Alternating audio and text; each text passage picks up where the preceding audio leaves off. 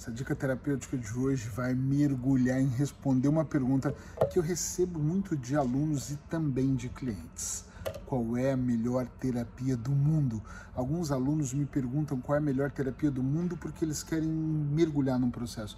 Será que seria bom se eu virasse só hipnoterapeuta, fizesse psicologia, ou se eu fosse constelador familiar. O que, que você acha de eu viver de mapa astral? Que não é uma terapia, mas o que, que você acha de eu viver do Enneagrama?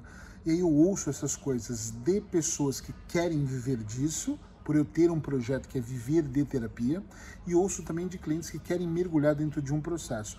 No meu caso de ansiedade, é melhor a constelação, é melhor a programação neurolinguística, que eu já ouvi falar que é mais rápida, melhor a hipnose, que é onde falar de dedos, ilusão, né? E eu ouço isso, então eu vou responder aqui. A melhor terapia do mundo é. Vamos ver quem adivinha. Hum? O que está passando na sua cabeça? Hã? Acho que eu vou falar de hipnose porque eu faço hipnose?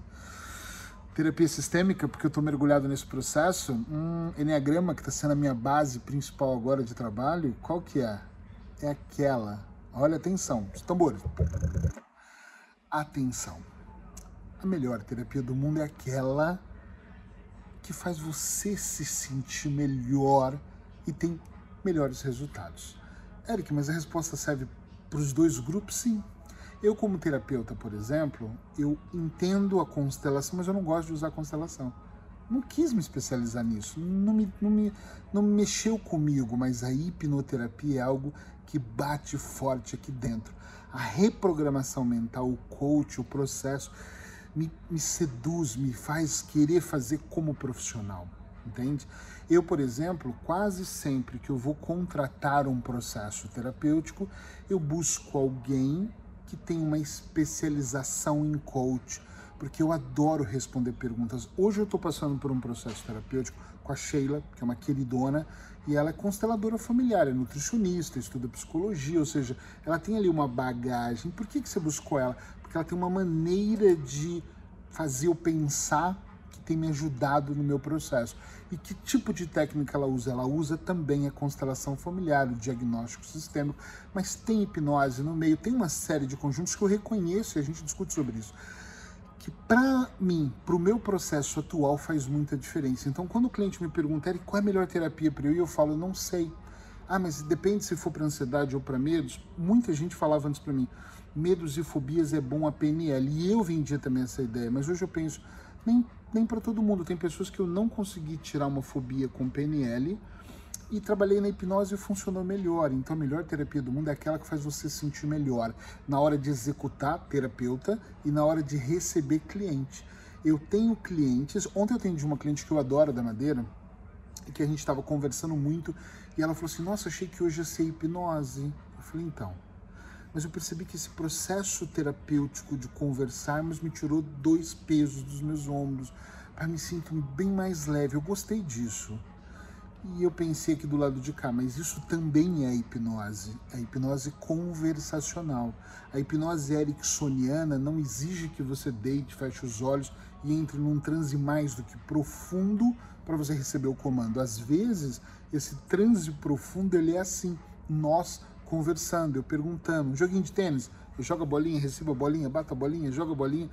É este jogo de para e pensa. E às vezes eu peço, fecha os olhos agora e me conta. Fecha os olhos agora e respira. Fecha os olhos e põe as mãos no colo. Agora toma uma respiração mais profunda dentro de uma conversa, dentro desse diálogo com o meu cliente, às vezes eu faço isso. Então, da mesma forma que quando me perguntam qual é a religião, a melhor religião do mundo, já me perguntaram isso várias vezes e eu falo, quem já assistiu minhas palestras já ouviu falando isso, eu falo, a melhor religião do mundo é aquela que faz de você uma pessoa melhor. Eu não sou contra o evangélico, o católico, o cristão ou o bandista, o do candomblé, do tam, qualquer coisa que te faça melhor.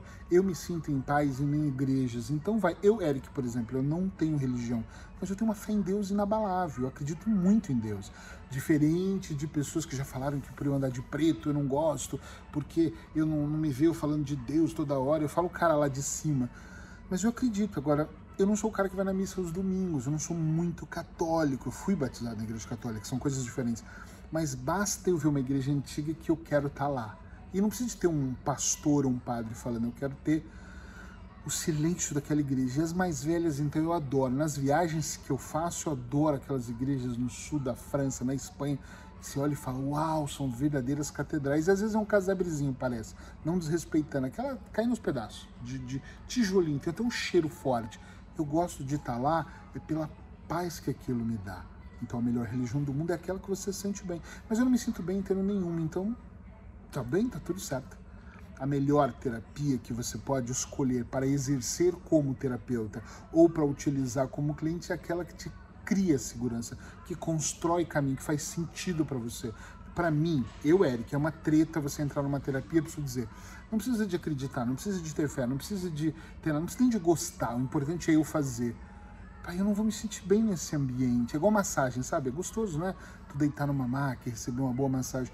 Mas se você se sente incomodado com o toque, a massagem não vai te fazer bem. Pensa um pouco sobre isso e me diz aí para você, para mim, qual é a melhor terapia que você já fez. Qual é a melhor terapia que te fez sentido mesmo, assim, que você olha e fala assim, essa é a terapia que eu gosto. Se você é terapeuta, qual é o processo que você faz que você mais se identifica? Tô esperando.